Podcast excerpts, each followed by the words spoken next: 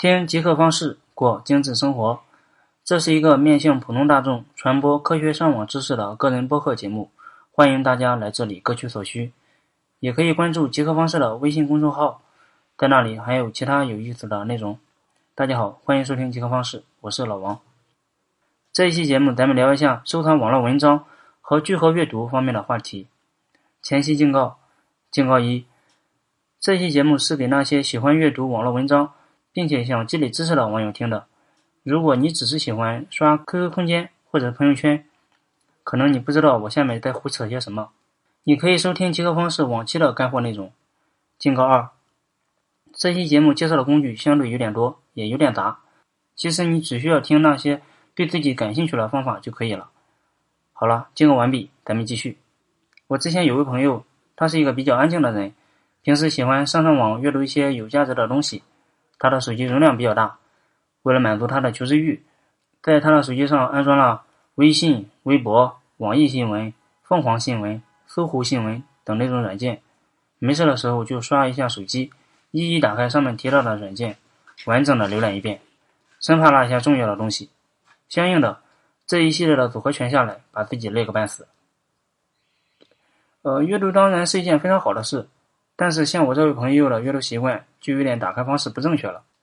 我记得有一本书叫《你的知识需要管理》，上面介绍了一些收藏网络文章而不至于分散的方法。文中的方法都非常好，但是这本书是一零年写成的，时代变化太快，五六年发生了很多事，书中讲了很多方法对现在已经不怎么适用了。这一期节目，我结合现在主流的一些工具和常用的一些方法，简单的总结了一下。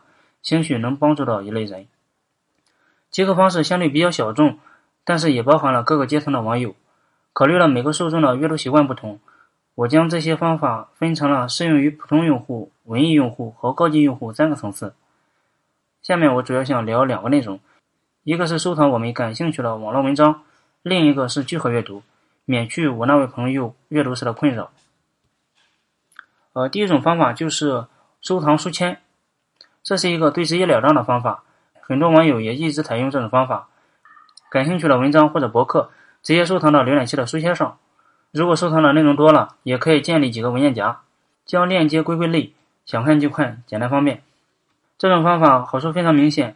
如果你有一个浏览器的账号，你在家的浏览器上收藏了网址，在办公室的浏览器上登录自己的账号，书签就同步在一起了，非常方便。但是这种方法也有一个缺点。就是不能应对极端的情况，比如你到了一个不熟悉的地方，比如你在朋友的家里，你想登录一个你曾经收藏过的网站，恰好那个网站你不怎么记得它的网址了，又恰好你的朋友没有装你经常使用的那款浏览器，你怎么办？难道为了登录一个网址，还要让你朋友在电脑上下载那款浏览器吗？呃，实际上这种境遇经常发生。再说，各个浏览器之间是不怎么互通的。彼此各自为政，井水不犯河水，对吧？至于这种情况，有些开发团队确实意识到了这个问题，并且做出了自己的产品，效果非常好。我给大家推荐一款时下比较流行的，它的名字叫 Raindrop，雨点儿，R A I N D R O P，它的网址是 Raindrop 点 I O，是一个国外的产品。我会在这期节目的详情里贴出它的网址链接。如果你是喜马拉雅用户，点击详情就可以看到。如果你是 Podcast 的用户，点击封面就可以找到这个链接。咱们接着介绍这款小工具，它的功能非常多。你可以在上面注册一个账号，呃，将自己的书签导出，然后上传到这个网站上。以后你就可以在这个网站上登录了你的账户，找到自己收藏的网站了。Raindrop 也推出了浏览器的插件，适用于各大主流的浏浏览器。你可以在浏览器上登录 Raindrop 的账号，让它来同步你的书签。Raindrop 也推出了手机端的 App，包括 iPhone 版和安卓版，甚至还有 Mac 端的客户端，专门收藏我们感兴趣的网上文章。呃，如果你是书签使用者，我推荐你使用一下这款工具。呃，这是这种方法。我们继续往前走，还有一些网友喜欢使用云笔记的形式记录自己的知识。其实我们也可以借助云笔记收藏我们在网上看到的文章。大家知道，现在市场上主流的云笔记，国外的有 Evernote 和 Pocket，国内有有道云笔记等等。呃，咱们还是拿有道云笔记来举例吧。怎么用呢？是不是我们找到感兴趣的文章，然后选中，将它完整的复制下来，然后粘贴到云笔记的客户端里呢？那就太 low 了。有道云笔记也推出了浏览器上的插件，严格来说，那是一个地址链接。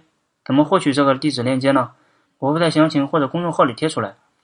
你可以将有道云笔记的那个特定链接放到浏览器的书签上，这时候你在上网时发现到自己感兴趣的文章之后。